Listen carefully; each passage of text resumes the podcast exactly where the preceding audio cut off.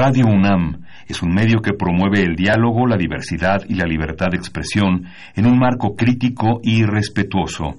Los comentarios expresados a lo largo de su programación reflejan la opinión de quien los emite, mas no de la radiodifusora. Radio UNAM presenta Perfiles. Un espacio abierto al conocimiento y la crítica de los proyectos universitarios que transforman nuestro país. Conduce Hernando Luján.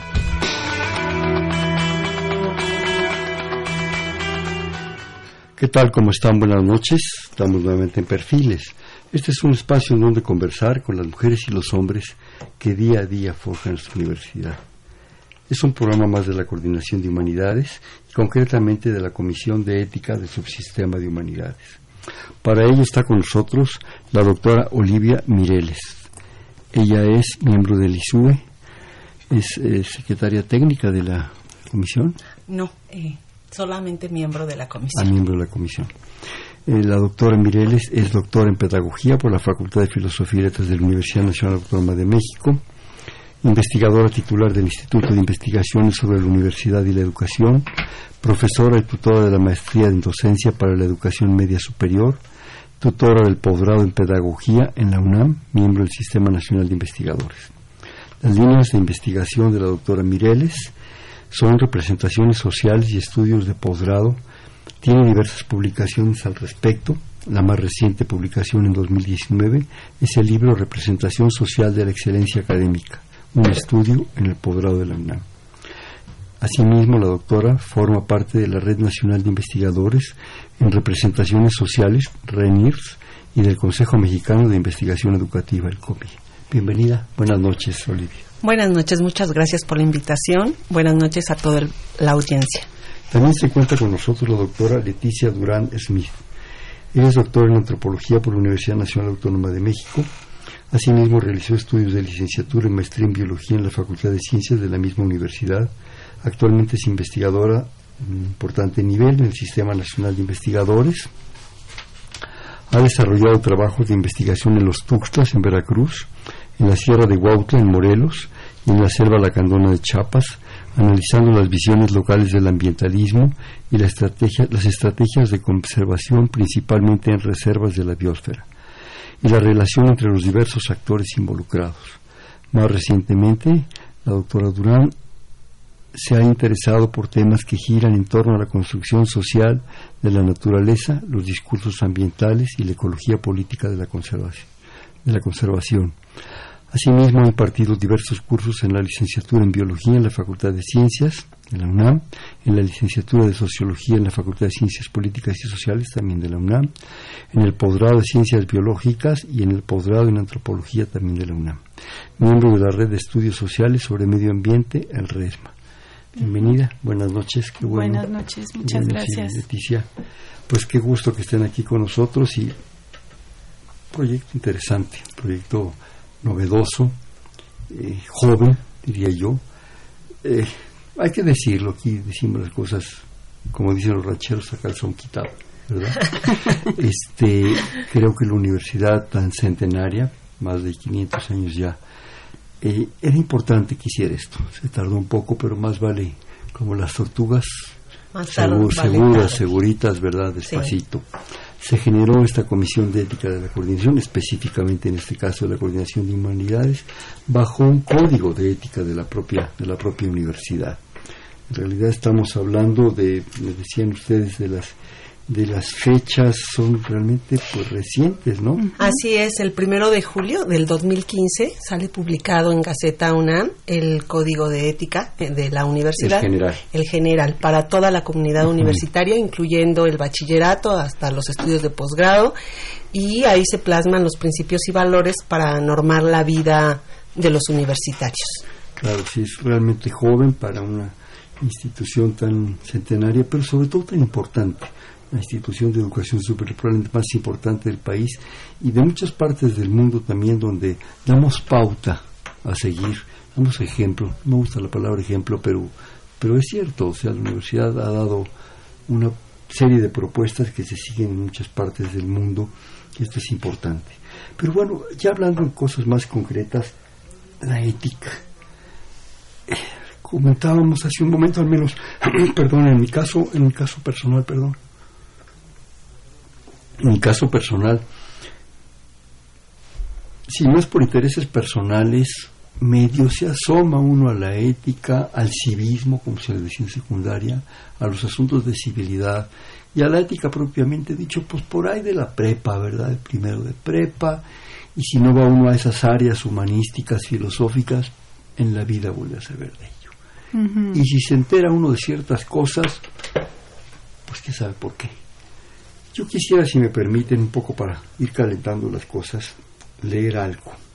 Algo que tuve que volver a releer y a retomar porque me encanta, del mismísimo doctor Eduardo García Maínez, filósofo del derecho mexicano. Su libro clásico, La Introducción al Estudio del Derecho, tiene 170 ediciones. Y esta también es un libro sobre ética puntual, muy, muy antiguo, pero muy válido. Dice el doctor García Maínez, el objeto de la ética, en cuanto disciplina filosófica, se propone definir y explicar es la moralidad positiva, o sea, el conjunto de reglas de comportamiento y formas de vida a través de las cuales tiende el hombre a realizar el valor de lo bueno. Esas reglas no han permanecido idénticas, sino que han ido variando a lo largo del tiempo y en diferentes lugares del espacio. A pesar de su diversidad, sus contradicciones e incongruencias, tienen sin embargo una aspiración común, un mismo sentido, Tratas en todo caso de formas de vida y reglas de conducta orientadas hacia la realización de aquel valor, el valor moral. El micrófono son de usted. sí. Silvia. Bueno, este, pues en mi caso yo caí un poco en la ética, como dices, a través de las clases de la preparatoria y demás, pero realmente este he estado involucrándome más a partir de que me tocó formar parte de esta comisión de ética del subsistema eh, de humanidades. Eh, y bueno, es a partir de esta experiencia que yo me he acercado eh, pues toda esta discusión acerca de, de, la ética, los valores y cuál es su importancia en la vida universitaria y en la vida académica. Y es mucho alrededor de eso de lo que gira nuestro trabajo en la en la Comisión de Ética del, del Subsistema de Humanidades, ¿no?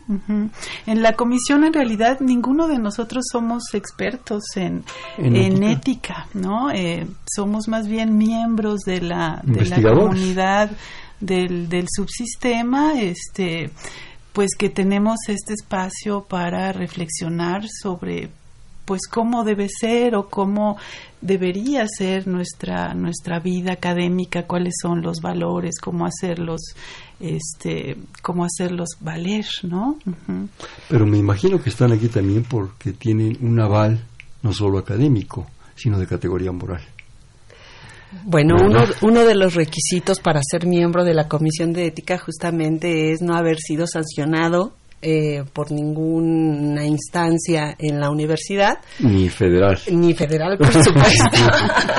Ni federal, por supuesto. Claro que, ese es un requisito. Yo, yo quisiera partir de la definición que recuperó hace un momento del doctor García Maínez, a la cual se le puede agregar muy poco, eh, porque efectivamente creo que sintetiza lo que es la ética como disciplina filosófica, pero en nuestro caso, más que esta reflexión sobre la parte teórica de lo que es la moral y lo bueno, lo correcto, la virtud, la felicidad, lo que hacemos es estudiar casos. Nuestro trabajo consiste principalmente en atender los casos que nos llegan de la comunidad universitaria y aquí es muy importante hacer un llamado a al menos a la comunidad del subsistema de humanidades, porque esta instancia está para escuchar cualquier duda, cualquier este cuestionamiento que surja en la vida cotidiana de nuestra universidad y que se pregunten si ese comportamiento, esa conducta, esa forma de operar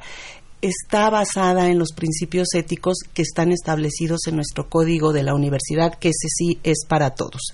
Entonces, eh, nuestro trabajo más que deliberar sobre autores, principios, este, filósofos que eh, han trabajado desde Aristóteles eh, lo que es la ética, lo que hacemos es el estudio de casos.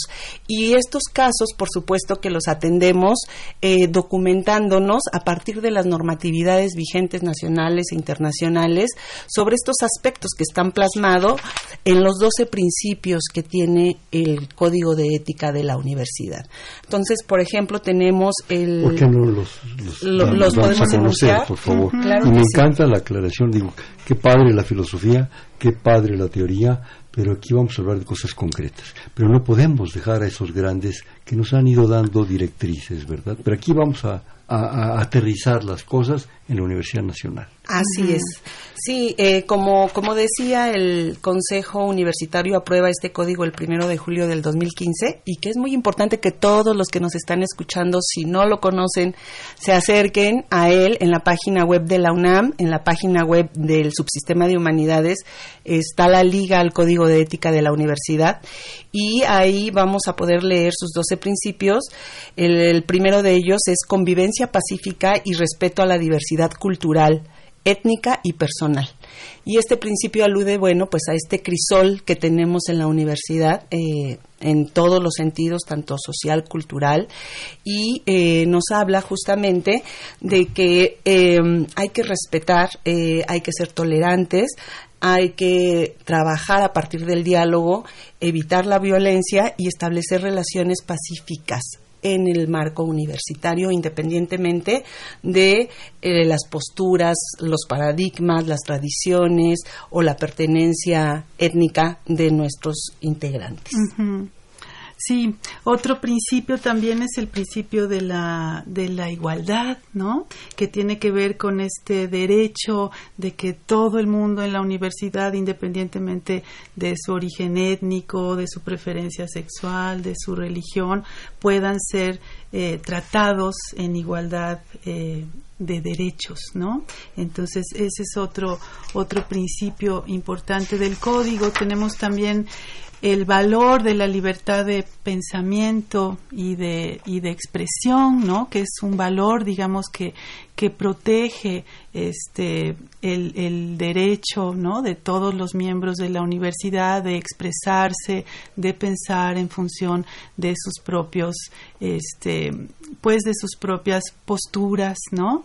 Y también defiende, digamos, la necesidad de los miembros de la, de la universidad a eh, dialogar, ¿no? a respetar las, las opiniones y a generar eh, consensos a través eh, del diálogo y de la, de la comunicación. ¿no?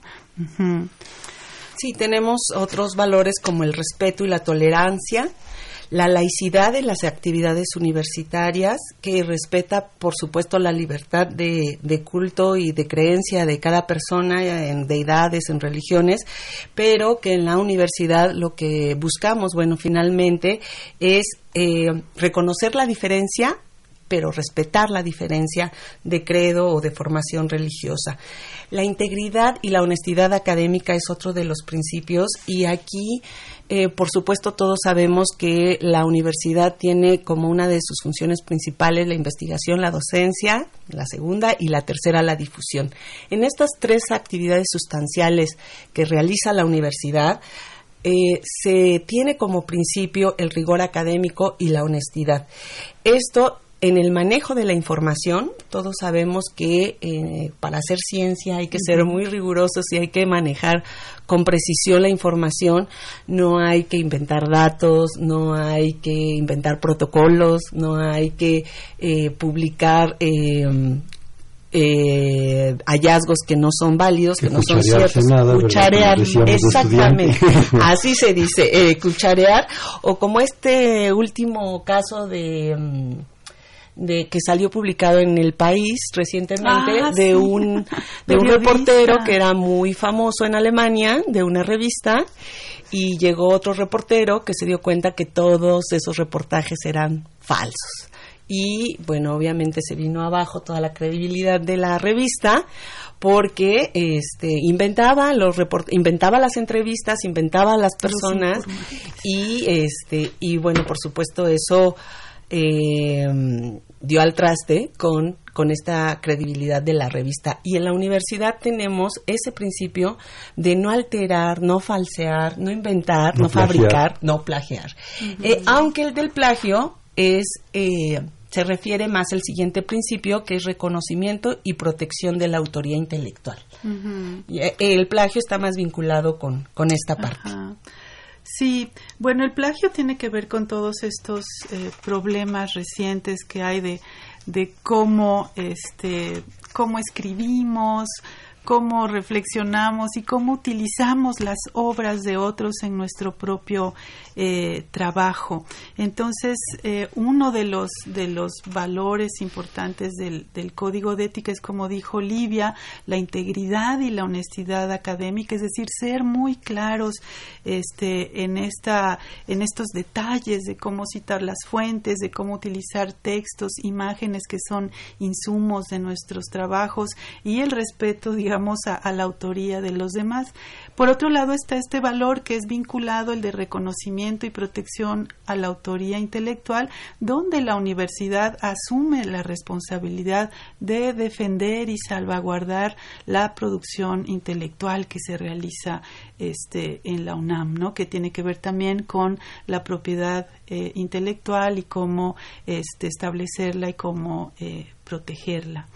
Eh, y bueno, finalmente son otros dos dos valores los que no, no, nos faltan, faltan otros cinco. nos faltan otros otros valores que mencionaremos brevemente. Responsabilidad social y ambiental en el quehacer universitario. Yo creo que aquí Leticia es quien nos puede hablar de, exactamente quien nos puede hablar de este valor que es fundamental. Ajá. bueno aquí eh, digamos que lo que destaca el, el código de ética de la UNAM es esta idea de que todo nuestro actuar todo lo que hacemos en términos del quehacer este, universitario tiene efectos más allá de la, de la universidad, tiene efectos sociales, tiene efectos ambientales y que tenemos que estar atentos a cuáles son los efectos que nuestra práctica académica, que nuestra labor docente genera más allá este, de, la, de la universidad. ¿no? Entonces, bueno, tú que estudiaste biología en la Facultad de Ciencias, bueno, sabes los efectos. Este, de, de, hacer colectas, de intervenir el medio ambiente, ¿no? Y esas son cosas que tenemos que estar, este, a las que tenemos que estar muy, muy atentos en nuestros proyectos de investigación, en, las tareas que realizan nuestros estudiantes, ¿no? Em, otro de los, de los Em, de los valores es la objetividad, la honestidad y la imparcialidad en las evaluaciones académicas.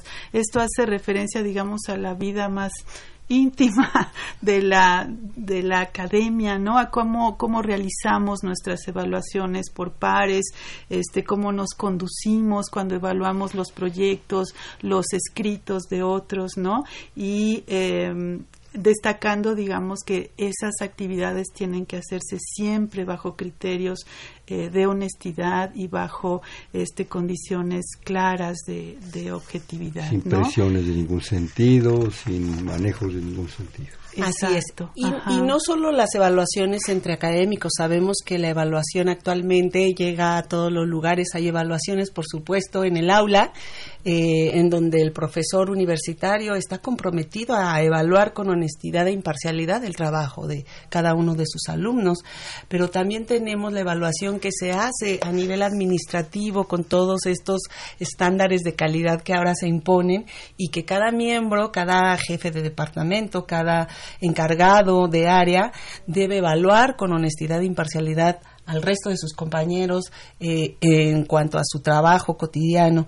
Eh, aunque evidentemente se vincula más con las evaluaciones académicas, tiene eh, este código un área de impacto para toda la universidad. Debemos pensarlo que todos estos principios no nos rigen solamente al profesor o al investigador, sino además a los funcionarios, a los administrativos, a los estudiantes, a los prestadores de servicio social, a los becarios. Digo, tenemos una amplia diversidad de figuras y de roles que, que se desempeñan a diario en la universidad y a cada uno de nosotros nos compete eh, respetar eh, y hacer valer cada uno de estos principios para que la universidad se fortalezca en el ámbito de la ética. Eh, otro de los principios es el cuidado y uso honesto y responsable del patrimonio universitario. Esto me parece fundamental. Ahora tenemos una política justamente de austeridad que llega con la política federal, pero independientemente de eso, cada pizarrón, cada plumón, cada banca, cada hoja que la universidad nos proporciona para hacer nuestro trabajo, pues debemos y estamos obligados a cuidar esos recursos porque finalmente son recursos de todos y recursos públicos, ¿no? Entonces ese es otro de los de los principios que nos acompañan en el código. Eh, yo creo que una instancia tan diversa, tan grande, tan compleja como la universidad tiene múltiples facetas, es, es, es, un prisma impresionante, es de esos maravillosos diamantes de no sé cuántas facetas, ¿no? con tantos intereses, con tantas propuestas, con tantas posibilidades, con tantas interrelaciones sobre todo, empezando por su propio patrimonio, por su propio objeto, que no es el más importante, diría yo, lo más importante es la gente, ¿sí? Eh, una cosa es el continente y otra cosa es el contenido ¿sí? Pero como tú decías ahorita, Olivia, eh, una hoja de papel, un pizarrón, un salón, hay que ser respetarlo. Pero sobre todo los edificios maravillosos que tenemos a nuestro cuidado y los murales, eh, los parques, la reserva del Pedregal, todo eso es responsabilidad. No es fácil, no es fácil en un momento dado compaginar todos estos intereses, todas estas opciones, todas estas posibilidades. Mencionabas que las colectas, ¿verdad? Yo tenía unos problemones porque me negaba a hacer colectas. decía, de repente terrible aquello. Tengo unas anécdotas que un día te platico con este, Pero realmente es, un, es un compromiso el que tenemos y de que tenemos que tomar conciencia, pero sobre todo del que está enfrente de nosotros, y estoy hablando de un maestro preparándonos, que ha preparado una clase, que ha preparado un discurso, del que está junto a nosotros o junto al que sea, está en un momento dado compartiendo con nosotros, de, de la persona que nos hace favor de limpiar el salón, el baño, nos conduce, nos vigila, nos protege, todo eso, hay una relación de respeto, de categoría moral. ¿sí? No es fácil pero tenemos que hacerlo y aprenderlo. Así es, yo sé que nos escuchan muchos jóvenes a esta hora y aquí yo llamaría la atención en un aspecto que es muy... Em, que es muy recurrente y tiene que ver con las bibliotecas y el cuidado de nuestros libros. es patrimonio de la universidad y eh, ha habido campañas de no rayes, no cortes, no maltrates los libros, no robes, por supuesto, ya en último de los casos. Y yo creo que este principio, que es el décimo principio de nuestro código de ética, atiende también a ese tipo de cuestiones cotidianas en donde vamos a la biblioteca y no está el libro que debería estar ahí clasificado porque alguien ya se lo llevó y ya no hay registro, ¿no? O que está mutilado. O que no tiene diversas páginas o que la marcaron. Entonces, aquí es un llamado para cuidar toda esa parte de nuestro patrimonio universitario que es eh, patrimonio de, nuestro país y particularmente eh, en la universidad. Tenemos el fondo reservado en la universidad con libros muy antiguos que están a cargo eh, y cuidado de la Biblioteca Nacional y que maravillosamente los conservan y que eso también es muy valioso, ¿no? Que eh, podamos tener acceso a ese tipo de fuentes siempre y cuando tratemos de conservarlos, ¿no? Pero también yo, yo insistiría, si me permiten, Olivia y Silvia, es respeta a tu maestro, respeta a la persona que está junto a ti, que te abre las puertas, que te limpia el salón y sobre todo respeta a tu compañero y sobre todo a tu compañera. ¿sí? No hay nada más maravilloso que una relación basada en el respeto y no en la imposición brutal, salvaje y animal. Eso no se vale, ¿sí? Y yo creo que tenemos en un momento un gran compromiso en, en esta comunidad. Yo siempre he pensado, y lo he dicho en estos micrófonos, la universidad no está para, para realizar en un momento dado las soluciones totales de este país, pero sí para dar los modelos. Nosotros tenemos que ser un modelo, esta universidad y esta comunidad, de comportamiento, de eficiencia, de moralidad, de muchas cosas. Y eso va a impactar y a replicarse. No podemos solucionar el país, pero sí dar el ejemplo, dar el modelo. Sí, y esa es un poco la, la función de este código de ética de la, de la UNAM, ser una guía, digamos, para todos los que somos este, miembros de la universidad o estamos de alguna manera eh, vinculados con ella, ¿no? Este, digamos que tener claro los valores que deben guiar nuestra conducta como estudiantes, como maestros, como trabajadores, como investigadores, ¿no? Estos son eh, los valores importantes para, para, para nuestra universidad.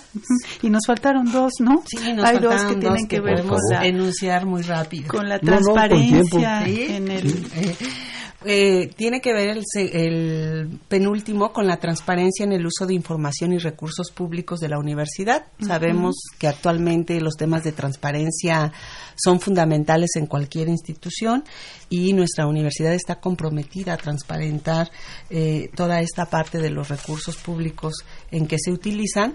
Y por último, la privacidad y protección de la información personal, que tiene que ver con eh, el acceso a la información, pero también con la protección de ciertos datos que son personales y que deben estar debidamente resguardados. Yo quería agregar a- justamente a esta cuestión del respeto que, que mencionabas, eh, que finalmente la UNAM se reconoce como una universidad pública que tiene como fin principal formar profesionistas, investigadores, profesores, técnicos de excelencia. Ese es su fin principal, pero con este código está reconociendo que además debe formar personas íntegras, personas que sean capaces de respetar, de convivir pacíficamente, de dialogar, de tener una conciencia crítica, pero también una conciencia ética. Y esto me parece que es un paso importantísimo en nuestra universidad y eh, si bien es cierto, hasta el bachillerato nos acercamos a la, a la, a la ética, debería ser antes, pero en la secundaria se da formación cívica y ética, pero de una manera muy general. En el bachillerato existe, por fortuna, la materia de ética en algunos bachilleratos. Este, eh, pero además de, de acercarnos a los teóricos, además de acercarnos a las visiones tradicionales de la ética y a las modernas, creo que con el código nos acercamos a la ética de forma práctica y por eso es importante que todos los universitarios conozcamos nuestro código y lo tomemos como referencia en nuestro actuar en la universidad. Y que eso, si me permiten, sirva de disparador para interesarse, como creo que nos ha pasado a los aquí presentes, para entender un poco más de lo que es la ética. Yo insisto en que realmente esto puede ser un disparador, sobre todo para los jóvenes, que envidia me dan que sean todavía tan jóvenes, ¿verdad? Para que en un momento se, se interesen en leer esos grandes, grandes autores que nos dan pauta, nos dan sentido y nos dan propuesta. Yo creo, y eh, Olivia, tú eres ahorita, en este caso, un ejemplo, bueno, Silvia también lo ha sido, del asunto de la enseñanza para los jóvenes de nuestros bachilleratos, de las prepas y los SH. Tenemos, creo yo, ahí, no, no me gusta usar la palabra problema, pero un reto, digámoslo así, jovencitos que vienen de diversas formaciones, de diversas propuestas, con diversas actitudes y, e historias, y de repente se convierten en responsabilidad de nueve planteles de la prepa y cinco del CCH, para que prácticamente entren en automático a la universidad. Y esos jóvenes deben adquirir en casi un instante de su vida esos códigos y esos valores éticos, a pesar de la diversidad que vienen cargando. Y es un reto, es un reto para los maestros de ese nivel, para los estudiosos como ustedes de esos niveles de educación. pero ahí se tiene que impactar muy fuertemente, porque esos 120 mil, estamos hablando de 120 mil, es una ciudad prácticamente, pueden ser repetidores de muchas cosas. Mm-hmm. Sí, bueno, y, de ahí viene también, eh, digamos, la, la, intención de crear las comisiones este, de ética, porque una cosa es tener el código de ética y otra cosa es promover los valores, cuidar que estos se cumplan, ¿no? O sea, el código de ética no lo hace por sí solo. Que no sea letra este, muerta, ¿verdad? entonces, la, la labor de nosotros, este, como miembros de la, de la Comisión de Ética del Subsistema de Humanidades, pues justamente es, eh, digamos, eh, promover y cuidar que estos valores, este, que platicamos ahorita aquí, pues sean, este, sean seguidos o sean cuidados dentro de nuestra vida cotidiana en el, en el subsistema de humanidades. ¿no? Esa es, digamos, la razón de ser y el origen de nuestra comisión de ética del subsistema. Sí, yo creo que sobre la enseñanza de la ética en el bachillerato hay muchas cosas que decir. A mí me encantaría decir bastantes. Yo soy profesora. Nos queda media hora. Pero creo que debemos hablar de la comisión. pues hacemos otro. Si me invitas a otro y con mucho gusto vengo, tengo estudiantes que son profesores de filosofía en el bachillerato dan clase de ética y han hecho propuestas interesantes, pero se enfrentan con retos enormes al momento de estar en el aula con los jóvenes por la diversidad, el contexto, etcétera. Pero regresando a la Comisión de Ética, pues somos muy jóvenes, empezamos a trabajar el primero de junio del 2017, tenemos eh, año y medio en funciones como órgano, órgano colegiado, en donde nos reunimos siete personas de diferentes institutos, centros, programas académicos, unidades académicas eh, del subsistema de humanidades y nos convocaron a eh, trabajar de manera eh, conjunta para justamente velar eh, porque se cumpla este código de ética. Este trabajo que nosotros hacemos, eh, conviene mencionarlo, es un trabajo que hacemos de manera autónoma e independiente de las autoridades eh, universitarias. eso, la verdad que es algo que se estableció desde el principio en el reglamento y que nos ha dado mucho margen para actuar de manera ética, justamente, porque nuestras reflexiones, nuestras recomendaciones siempre han estado basadas no en la línea que alguien te dice que debes seguir, sino justamente en hacer cumplir y velar porque el comportamiento en nuestra vida universitaria vaya por el lado correcto, ¿no? El lado ético. El lado ético, efectivamente. y aquí nos planteamos un objetivo desde el principio que es fortalecer la conciencia y la práctica de la ética, que justamente es lo que referíamos al principio de esta parte práctica y justamente lo que hacemos es analizar casos, analizar casos que nos llegan solicitándonos recomendaciones o asesorías y nosotros después de diversos análisis emitimos estas recomendaciones a quien nos lo solicita. ¿Me permiten, por razones de tiempo, hacer un corte de estación, por favor? Claro. Estamos en Perfiles, un espacio en donde conversar con las mujeres y los hombres que día a día forja nuestra universidad, programa de la Coordinación de Humanidades, concretamente de la Comisión de Ética del Subsistema de Humanidades. Para ello está con nosotros la doctora Olivia Mireles y la doctora Leticia Durán Smith. Estamos en el 5536 8989. Repito, 5536 8989.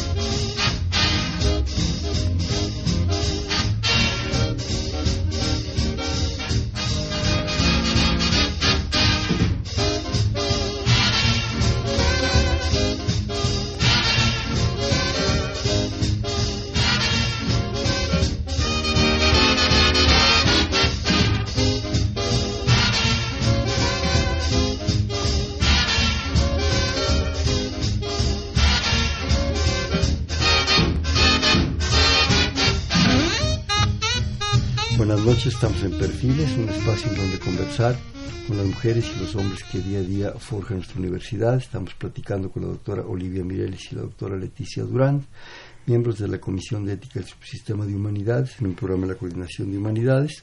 Estamos en el 55 36 89 89. La autorización de las participantes, de las invitadas, voy a leer otro pedacito de García Maínez sobre cuestiones de ética. Dice, el imperativo categórico tiene la siguiente fórmula. Obra solo según una máxima tal que puedas querer al mismo tiempo que se torne ley universal. El enunciado kantiano postula frente a la conducta humana dos exigencias fundamentales, la de autonomía y la de universalidad. El imperativo categórico exige en primer término para la autonomía de nosotros que la máxima de nuestro comportamiento no derive de la voluntad ajena, sino de la propia la persona no ha de someterse a otras reglas que las que ella misma se impone en uso de su albedrío, de su libre albedrío.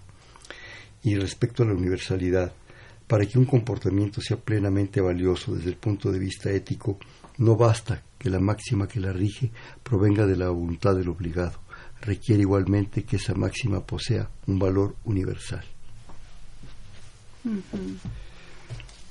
¿Por dónde nos seguimos? Bueno, a ver, pues, Silvia, tú una sugerencia. Sí, nos gustaría un poco hablar de, de cuáles son los objetivos de la, Por de favor. la comisión y también de cómo acudir a la comisión en caso de que de que lo consideren necesario. Entonces, bueno, la Comisión de Ética del Subsistema de Humanidades es básicamente un órgano colegiado, este representativo de todo el, el subsistema que tiene un carácter consultivo, es decir, nosotros no somos un, un tribunal, este, no nuestra nuestra misión no es emitir sentencias Ni señalar ni culpables ni establecer sanciones.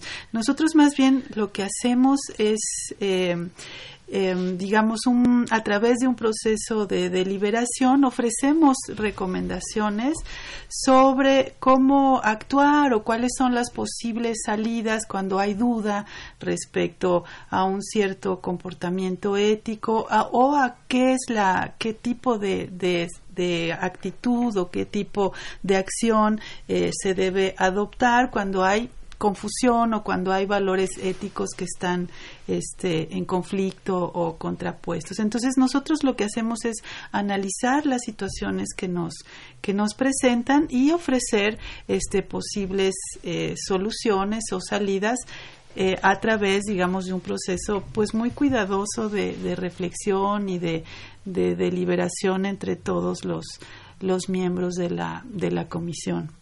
¿Cómo puedo yo acudir con ustedes?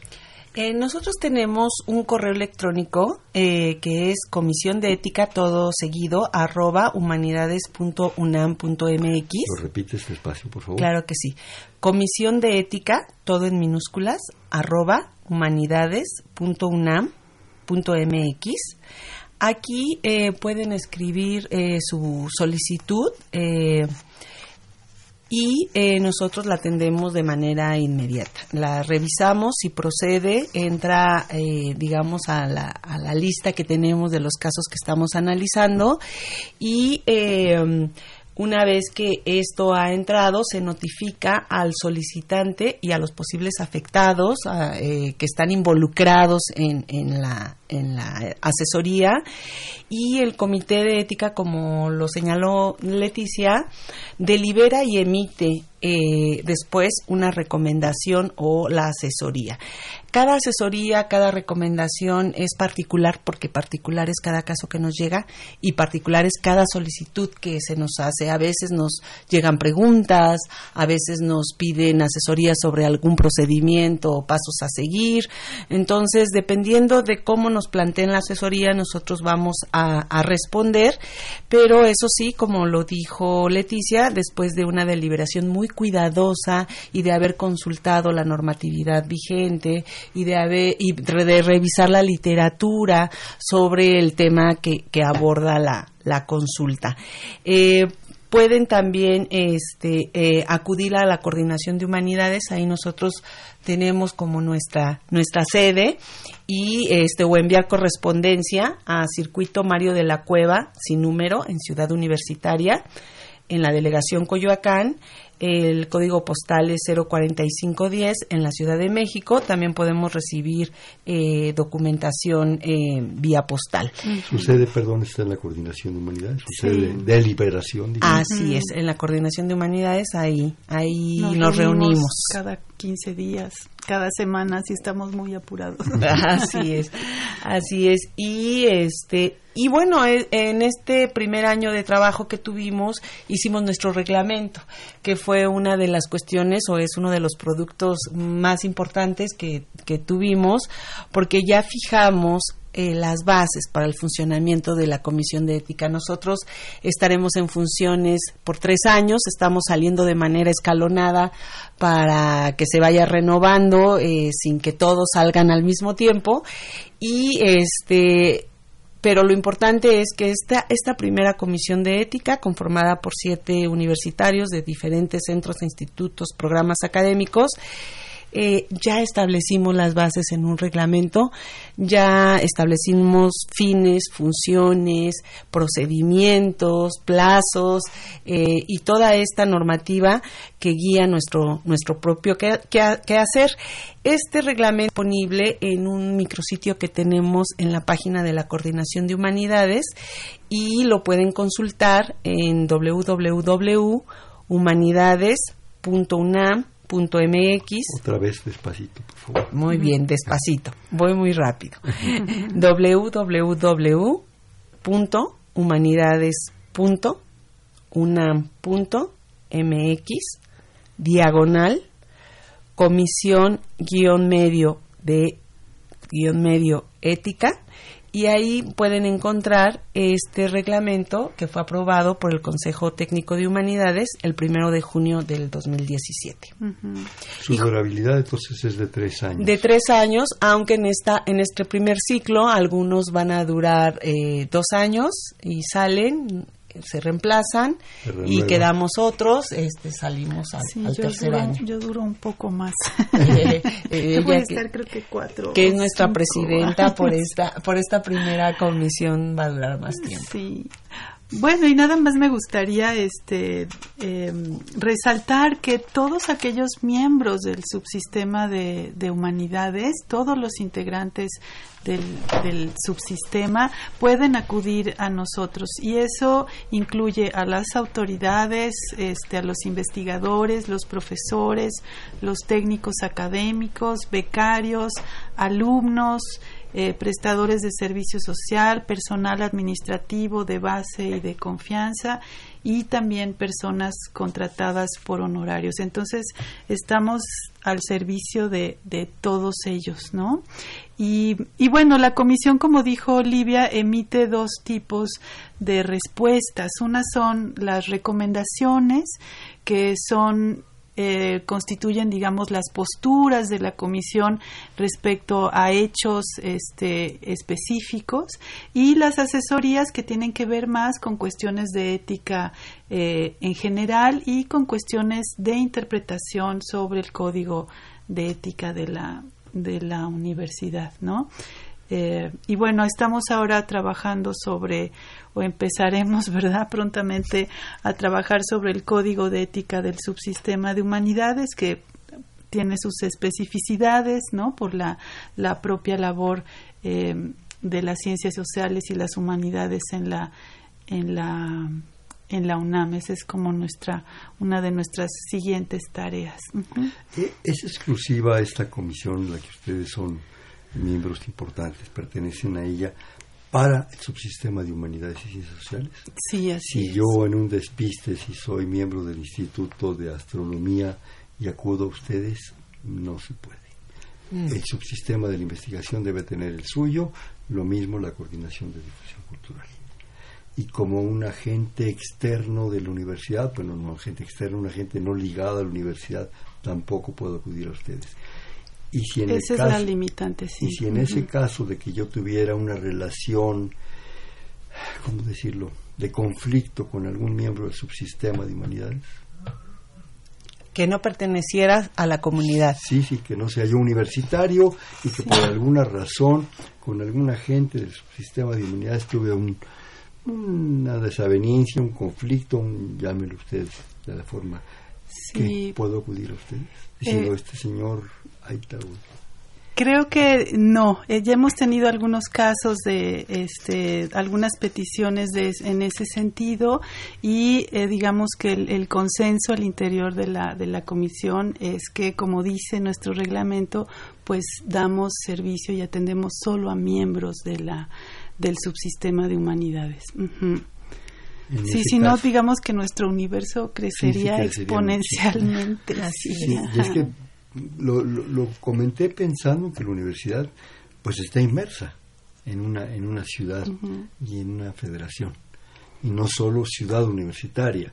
Tenemos las prepas, los SHs, las ENEPs, las, las eh, sedes alternas en provincia. Entonces es un mundo impresionante. Vaya hasta los barcos. Así es, en Ensenada. Sí. Así es. Una cosa que eh, quizás sea importante mencionar es que como producto de nuestras deliberaciones a partir de los casos que nos llegan, eh, hemos eh, decidido que vamos a publicar nuestras posturas con respecto a diferentes temas. Eh, tenemos en la página que ya mencioné de la Coordinación de Humanidades, en donde está la Comisión de Ética, publicado también un documento sobre el tema de conflicto de interés, que es un tema que llegó a nuestras manos, sobre el cual estuvimos reflexionando, eh, insisto, revisando la literatura, la normatividad eh, a nivel institucional, nacional, internacional, y eh, ya tenemos nuestro primer documento que aclara cuál es la posición que tiene nuestra comisión con respecto al tema de conflictos de interés. Y me parece que también es una, una guía importante para la comunidad para saber cómo actuar en caso de un conflicto de interés, porque a veces nos vemos inmersos en, en, en un tema de esa naturaleza sin proponérnoslo, sin buscarlo, pero este eh, ahí hacemos la tipología de lo que eh, son los conflictos de interés, cómo gestionarlos en caso, porque bueno, lo ideal es evitarlos. También es una cosa importante decir que nuestra misión es promover la prevención eh, eh, en temas este, de conflictos de interés. Eh, pero si no se puede prevenir y ya se tiene, ¿cómo gestionar un conflicto de interés? Ahí damos algunas pautas y recomendaciones que pueden ser útiles también para eh, diversos miembros de la comunidad. Si me permiten, me, me pasaron un comentario, quisiera leerlo, de eh, Rosario Velázquez Meléndez, de la delegación, bueno, de la alcaldía Gustavo Madero. Este, dice, la ética en la salud alimentaria que yo he visto en las universidades es demasiado precaria. La preparación en los alimentos que consumen nuestros universitarios tienen muy poca ética. ¿Cómo le puedo pedir al estudiante que cuide su libro si no le puedo dar un buen café de ética? Y eso que usted no se ha dado una vuelta por el paseo de las amigas, ¿eh? Claro, claro, ahí, eh, ahí está lo, lo, lo bueno en la comida. Pues yo creo que el tema de la salud alimentaria, si bien pasa por cuestiones éticas, yo creo que pasa por cuestiones de educación para para la salud y educación en la alimentación, que, que digo es un tema que, que que toca tangencialmente el, tema de la ética en el sentido en el que lo estamos trabajando, pero bueno, pues sería una cuestión importante de reflexionar. Sí, a lo mejor ahí eh, podríamos atender, digamos, las peticiones de los estudiantes en ese en ese sentido, ¿no? Sí, este, buena alimentación en un café sí. de la universidad, Ajá. porque de las cosas externas o las bicicletas de tacos sudados, eso no es territorio universitario. Son muy aunque esté sabrosos. adentro, aunque esté Son adentro. muy sabrosos los de adobo, pero, pero no. Sí, ajá. Tal vez podríamos pensarlo así, ¿verdad? Si hay alguna alguna solicitud de algún estudiante del subsistema interesado en este problema de los alimentos, la calidad en la en la universidad, en pues podríamos nosotros este valorar, Dar una valorar y recomendación. reflexionar Sí, claro sobre eso. eh, seguramente sí. Llega uno con la ilusión de unos chilaquiles y salen ahí con cada suelas. Que bueno. Así es. ¿Qué más. ¿Qué más quisieran ustedes? Porque desgraciadamente nos quedan ocho minutos. ¿eh? Sí, este, mm, ¿qué más? Eh, bueno, eh, pues en realidad nos gustaría eh, dejar la sensación de que la comisión de ética está este, abierta, ¿no? A todas las, las peticiones, a todas las preguntas, las dudas y que nuestra intención pues es generar como un vínculo de, de confianza, ser digamos un órgano colegiado eh, que suscite este pues sí, confianza, este, cercanía eh, con todos los miembros del, del subsistema, ¿no? Y bueno, este, pues nada más eh, reiterar que estamos, digamos, a, a la orden para recibir todas sus, sus dudas, todas sus, este, pues sus peticiones de recomendación en situaciones que tengan que ver con eh, dudas, ¿no? Respecto al comportamiento ético y alrededor de todos estos valores que, que platicamos este, al principio sobre el código de ética de, de la UNAM, ¿no? Estamos a la orden, muy Yo creo que generar esa confianza y ese conocimiento y ese acercamiento implica un gran reto, creo yo, estoy un poco metido en eso, de difusión. Ujú. Por eso estamos aquí. Yo, yo sé, cosa que agradezco y espero que no sea la última vez. nosotros aquí, Eh, yo creo que requiere un gran reto de difusión por todos los medios que tienen ustedes como, como una cosa enfrente, ¿no? Hacerle llegar a cuanta posibilidad haya la, la propuesta de, de lo que está sucediendo y sí aclarando que no es una cosa global de la Universidad Nacional, sino que es de un, de un área muy concreta, sino en lo que serían, ¿eh? Los tres años y los siete miembros verdaderamente ya estarían ahorita en el Fray Juni, pero yo creo que es importante Cierto. un gran proyecto de difusión en que se les pueda apoyar por todos los medios. Los medios electrónicos ahora son sensacionales. Esta es un- una breve propuesta, pero que está a su servicio, pero hay muchas posibilidades. Yo creo que es urgente que eh, bueno el subsistema lo conozca en todas sus posibilidades y potencialidades, como ustedes lo dicen, y yo me atrevería, mejor estoy metiéndome en reglamentos que no me corresponden, sí hacérselo llegar por ese impacto inmediato que van a tener en tres años a los jóvenes. Los jóvenes, muchos de ellos van a ser parte de ese subsistema y además como una aportación del subsistema de humanidades a la educación media superior y al joven que va a entrar. Y ya después se diversificarán a- hacia el área de ciencias, hacia el área cultural, hacia los deportes, no lo sé, pero sería una gran aportación de las humanidades. La universidad en esencia es humanística. Así es. Nuestra tradición, nuestro origen es humanístico.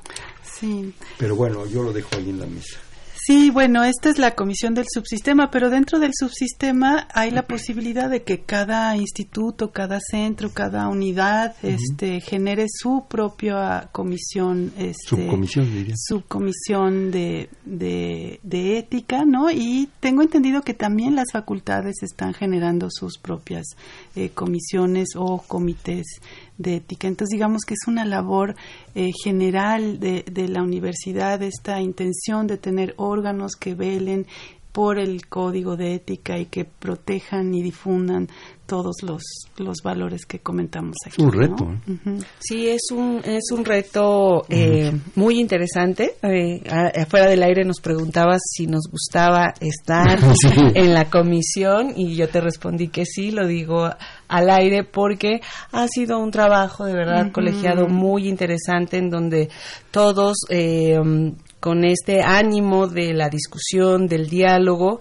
hemos construido eh, en estas cinco asesorías, recomendaciones que llevamos ya eh, trabajadas, hemos construido principios, insisto, que se van a quedar eh, para las siguientes comisiones, porque nosotros estamos por un espacio de tiempo que terminará, pero quien nos sustituya tendrá ya bases firmes, yo creo, para poder trabajar y darle continuidad a esto que está comenzando, pero creo que se prevé que continúe por mucho tiempo porque es inherente a la vida académica de la universidad. Y a sus principios. Así es, y a sus principios. Yo insistiría para terminar en que somos consultivos, no tenemos ninguna facultad jurídica ni de investigación, eso también es importante decirlo. Nosotros hacemos el análisis de los casos con, la, con el material, con, con lo que nos, nos ofrece, la documentación que nos ofrece la persona que llega a hacer la asesoría.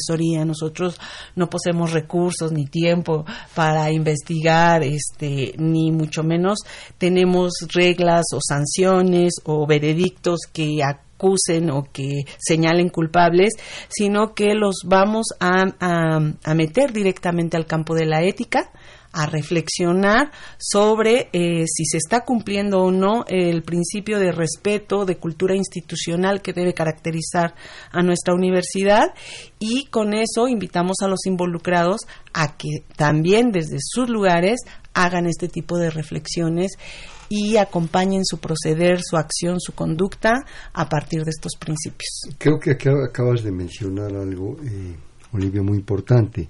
Eh, al acudir con ustedes, hay que tener una forma, un método de presentación del caso. Entre más completo sea, entre más riguroso sea, entre más específico sea, más se facilitan las cosas y más eficientes son las cosas. ¿sí? Yo creo que es importante también que la gente entienda cómo debe presentar su caso, su duda, su propuesta, en fin, para que ustedes tengan pues eficiencia en el resultado, ¿no? Me imagino. Entonces, no sé eso cómo lo podrá la gente conocer. Sí, eh, sobre eso no hay no hay ninguna lineamientos estrictos, ¿no? este, pero sí claridad, ¿no? Sí, claro, hemos recibido casos que nos escriben por correo electrónico, ¿no? Entonces nosotros aclaramos este que sí podemos este atender una situación así, que turnen por favor un oficio con toda la, la, la documentación correspondiente, ¿no? Entonces generalmente lo que se hace es que nos mandan un oficio describiendo cuál es la situación y cuáles son los puntos que, que, quieren que nosotros resolvamos o que quieren que nosotros atendamos, ¿no? Si es necesario, este, podemos solicitar más más documentos o entonces este, damos entrada con lo que hay al caso, ¿no? No es, no es nada complejo y mantenemos una comunicación bastante constante. Me queda en escaso minuto y medio una breve reflexión sobre todo esto. Pues que en la vida académica, en la vida universitaria hay conflictos, hay cuestionamientos, hay eh, problemas que tienen que ver con la ética. Antes no había una instancia donde acudir, ahora la hay para poder resolver estas dudas, estos cuestionamientos y que se acerquen a, este comité que estamos para, a esta comisión, perdón, que estamos para atender eh, estas dudas eh, de la comunidad universitaria. Sí, bueno, nada más resaltar que la, la comisión pues permite pensar sobre cómo somos, cómo estamos haciendo las cosas y sobre los posibles caminos para, para mejorar, ¿no? Yo quisiera rapidísimamente volver a, la, página, cómo acudir con ustedes, por favor. Sí, es el correo comisión de ética, todo en minúscula y junto, arroba humanidades.unam.mx. Ahí nos escriben y nosotros damos respuesta. Siempre jugamos en este programa un bote pronto. Yo digo una palabra y me dicen la que inmediatamente se les ocurra. Para las dos. Ética. Comportamiento, conducta. Virtud. Estudiante. Pensar. Formación. Conflicto. Solución. Mejora. Relaciones. Vínculos. Confianza. Universidad Nacional. Una casa de todos. La máxima casa. Coordinación de Humanidades. Pues es una casa más dentro de la casa. Cultura institucional. La Comisión de Ética. Es un lugar para reflexionar. Reflexión también. Bien, este fue Perfiles, un espacio en donde conversar con las mujeres y los hombres que día a día forjan nuestra universidad, programa de la Coordinación de Humanidades y de la Comisión de Ética del Subsistema de Humanidades. Estuvieron con nosotros la doctora Olivia Mireles. Olivia, muchísimas gracias. A ti. Y la doctora Leticia Durán. Leticia, qué gusto. Gracias. ¿Sí? En la coordinación la doctora Silvia Torres. En la producción eh, Jonathan Vega. En los controles Humberto Sánchez Cantrejón. En la conducción Hernando Luján. Perfil es un espacio en donde conversar con las mujeres y los hombres que día a día forjan nuestra universidad. Gracias. Buenas noches. Perfiles. Un programa de Radio UNAM.